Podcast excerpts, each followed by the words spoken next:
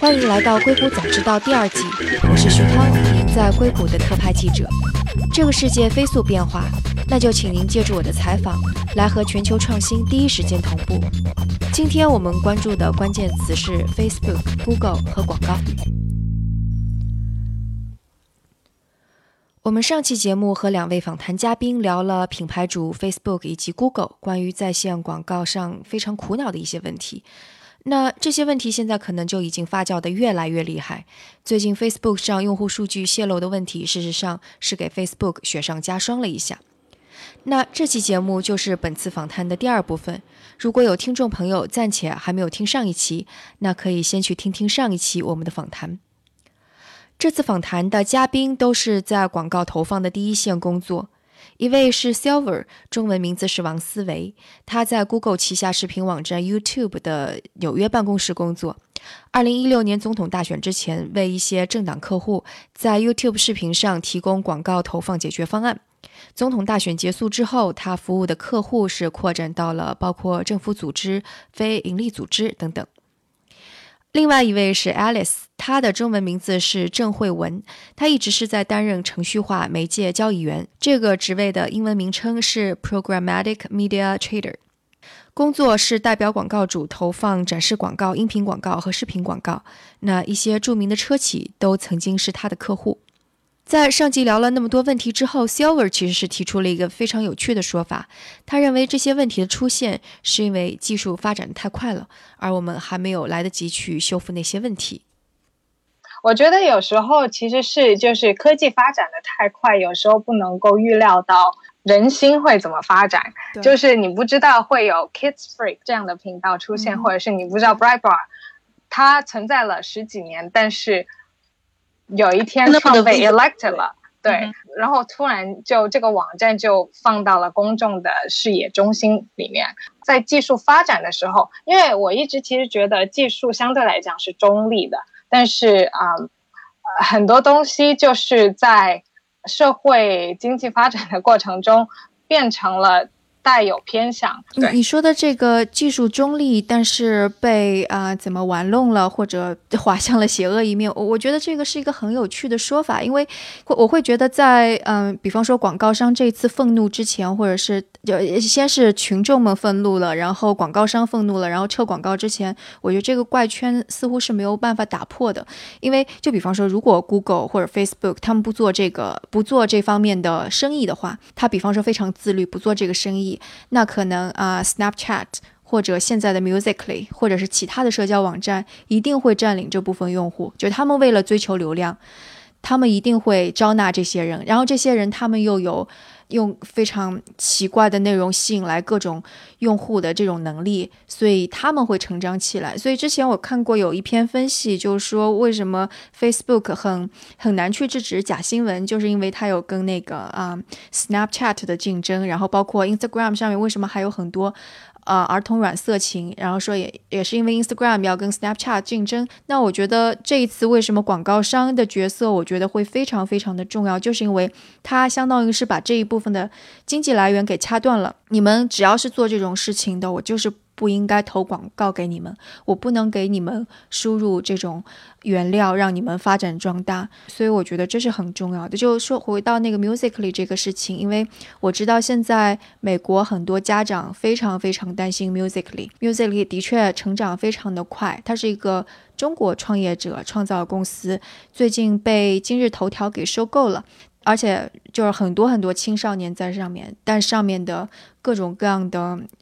色情啊，暴力啊，很多非常暗黑的内容都在上面，你知道吗？特别好笑，我昨天才正好跟 Musically 在这边的这一个 Ad Manager 吃饭，然后他才跟我说，他刚刚才去跟另外一个呃 Burger King 的那个 agency 开会，然后他们就问到他 brand safety 的问题，他们说在 work on that。就他们其实也意识到这个问题了，对吧？他们可能还没有，但是这个会是他告诉我的。就这个这个 ad manager，他他告诉我的是，品牌主第一个问他的就是哦，我在你上面投放，你有没有一些？哦哦，你说品牌主对，OK，对对对，我觉得，嗯，我觉得你刚刚说有一个点还蛮好的，就是广告主作为资金的来源，相对来讲也推动了这些网站更加自自律，然后，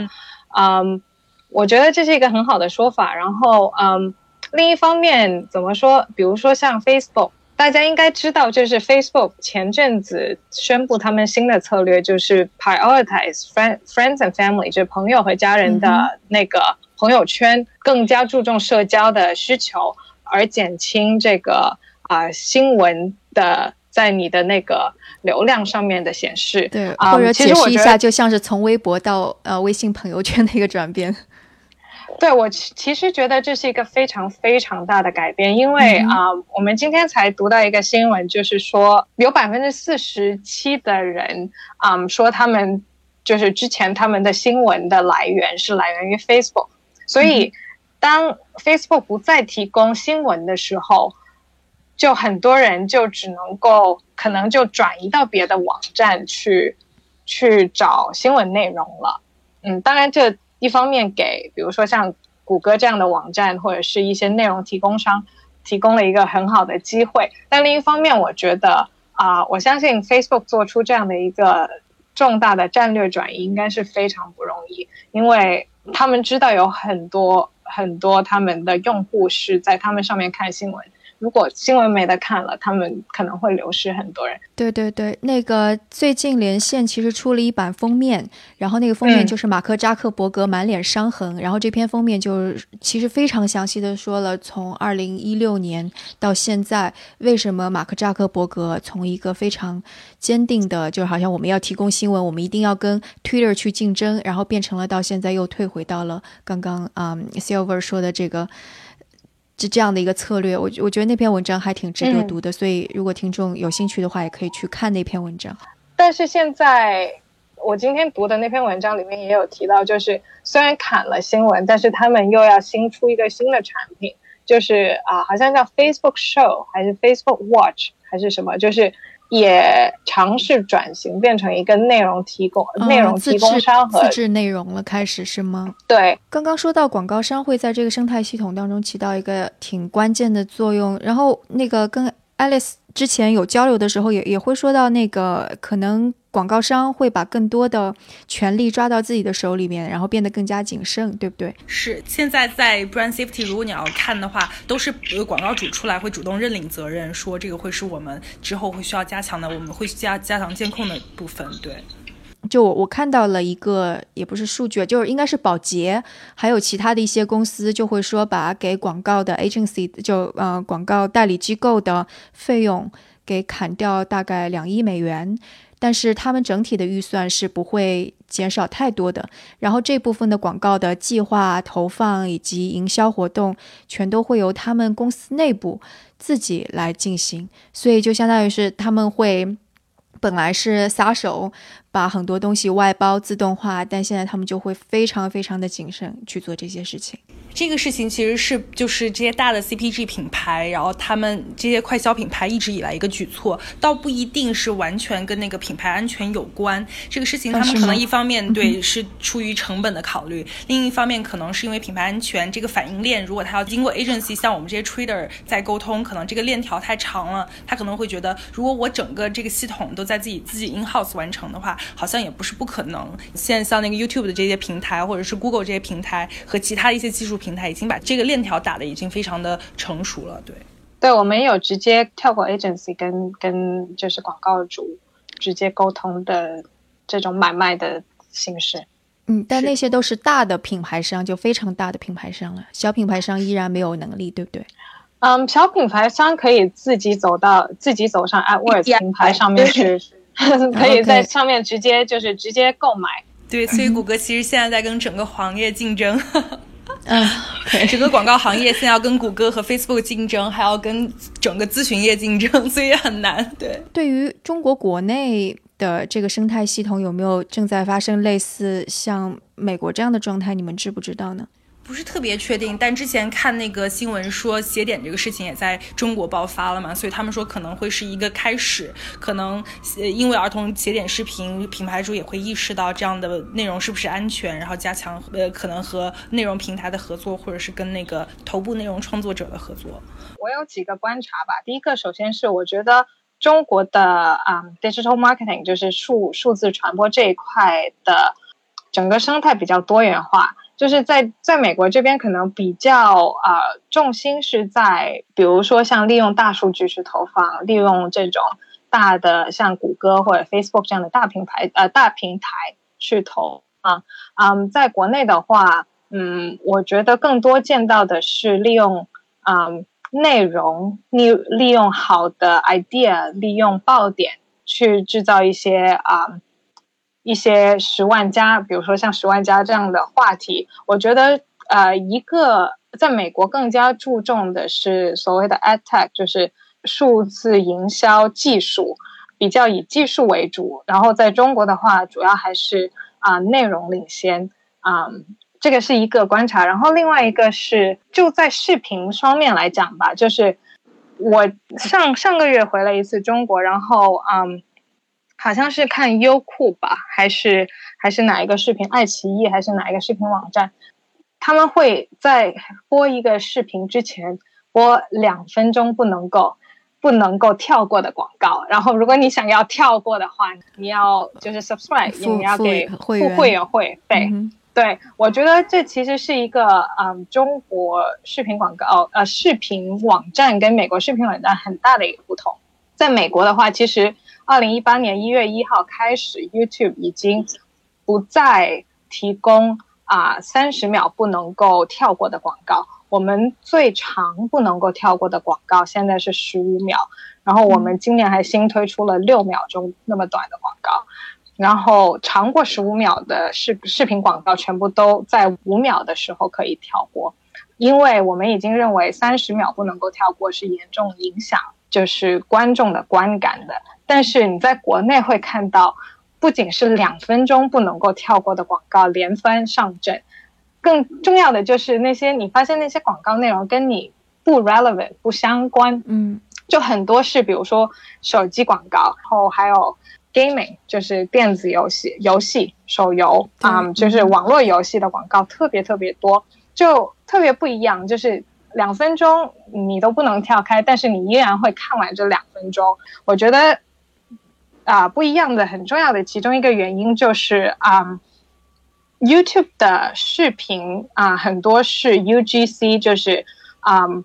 用户自己产生用对用用户自己产生的内容，然后在啊优酷或者土豆或者是爱奇艺很多是独家视频，你只能够在这个网站上看，你不在这个网站上看你就没有其他地方看，所以你一定把两分钟都看完。所以其实是逼着你看这个广告，所以我觉得角色就更加像是那个呃美国的电视电视，对对，像像哪里的电视台都一样，就是。对，就是哪个哪个戏最热门？对，我觉得像 Silver 说这个，我就特别想补充一点，就是国内确实，首先像他说的，就非常重视，就是是不是内容变成一个爆点。但这边好像广告的内容整体质量其实都还是挺高的，像超级碗的呃广告的质量都都非常的不错。所以大家对于受众来说，这些事情是见见怪不怪的。他不可能会因为一个广告多么的新鲜有趣，然后变成一个现象级的一个讨论，这样已经非常难了。所以他们在追求做广告投放的时候。更多是一个环绕声的效果，就是让你随时在不同的场合、不同的地点、不同的时间都能感受到，然后会一直响起来。然后另外一点就是，也是像他说的，我觉得在国内看到很多广告跟自己一点关系都没有，就不知道为什么要在就是要要用这样的广对我狂狂轰滥炸，我对你一点都不感兴趣，我这辈子都不会买一个小米手机的。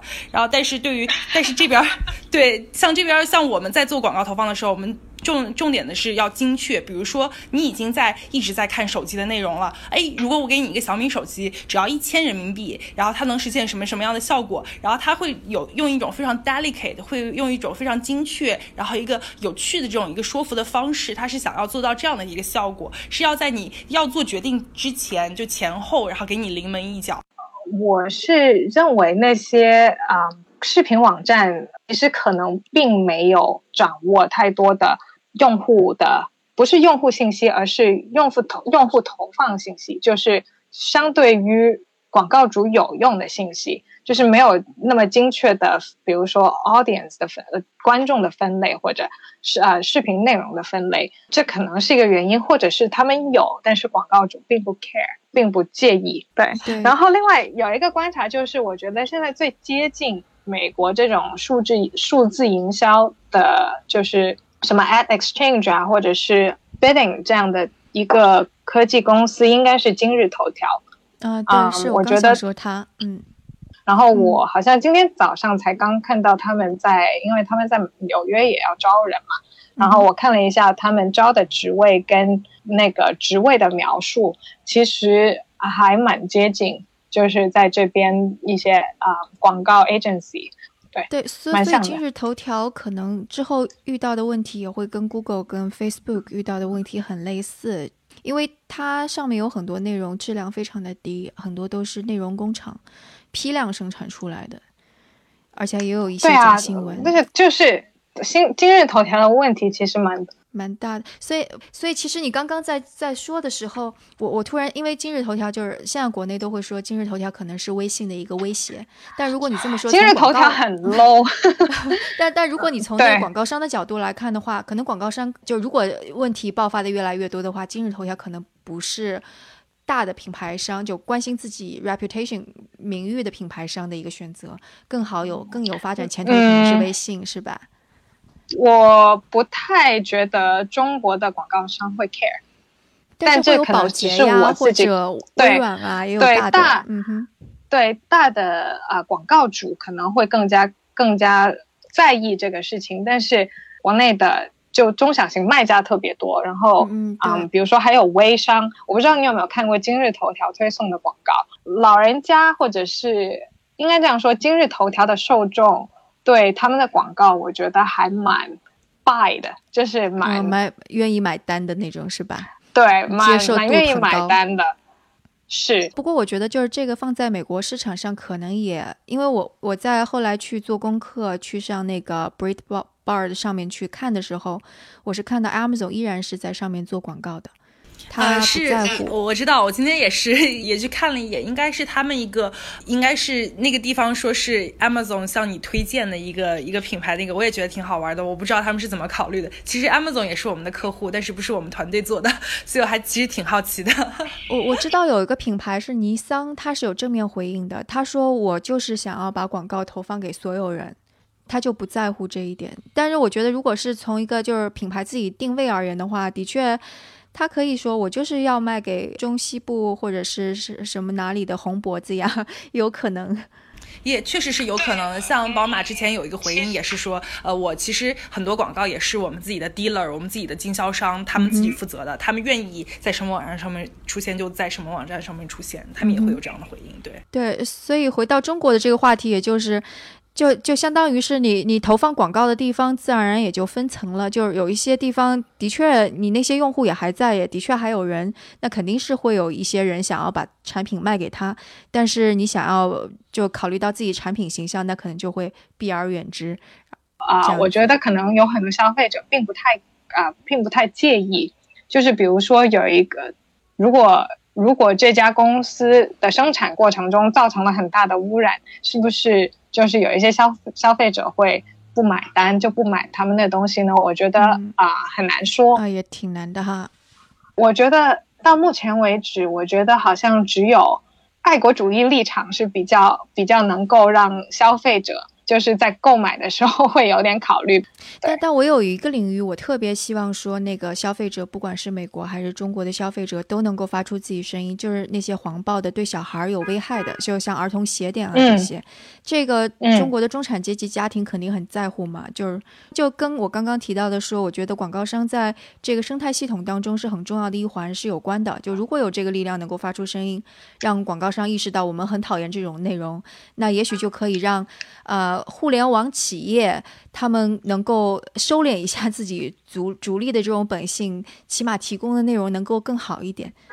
确实是有，因为其实像 YouTube 上面现在就恶作剧的那帮人，其实现在很多很多的 YouTube 博主，他们已经就就离开 YouTube 了，就是因为 YouTube 就决定不给这帮人高展示的机会，所以他们就赚不到钱。就美国的消费者已经就是呃非常非常的警觉，然后把广告主逼到了一个必须。把自己的广告投放在一个完全呃受控制的这么一个环境。像我之前不是提，我之前好像刚刚说了一下，就是我们连那个 Fox News 我们可能都不会投放。呃，福克斯新闻，对，福克斯新闻台，它就是狐狸台，它是一个一个非常有钱，做了很多大制作的这么一个平台，但他们的政治立场可能不是那么让让大家舒服，他们这样会可能做一些就奇怪的言论或者如何如何，很多广告主都从他们上面就离开了。然后我觉得这个事情可能还有一点也还蛮重要的，就是虽然我们一直说技术是中立的，但我觉得因为技术现在有非常非常大的力量，所以只要是一种力量，是一种权利，都会被滥用。如果技术公司它为了逐利，它要滥用它的权利，那谁能够阻挡它？那就是用户、消费者或者是广告商。也许就是在这一场，就是就技术怎么能够让这个世界变得更好，而不是变更坏的这种这种的语境下，这种生态系统中，那可能广告商还有普通的个人都是需要承担一些责任的。好，那今天的节目就到这里。我想 Facebook 和 Google 的危机在中国可能也会有中国的版本。那这种危机究竟会出现在哪家公司身上？然后这家公司是否能够以 Facebook 跟 Google 为界限，让自己变得更加自律？那大家都可以给我留言来说说自己的想法。当然，如果大家如果有什么问题的话，也可以给我留言，我会尽量的找专家来解答这些问题。感谢大家收听《硅谷早知道》，我是徐涛，你们在硅谷的特派记者。我们下次节目再见。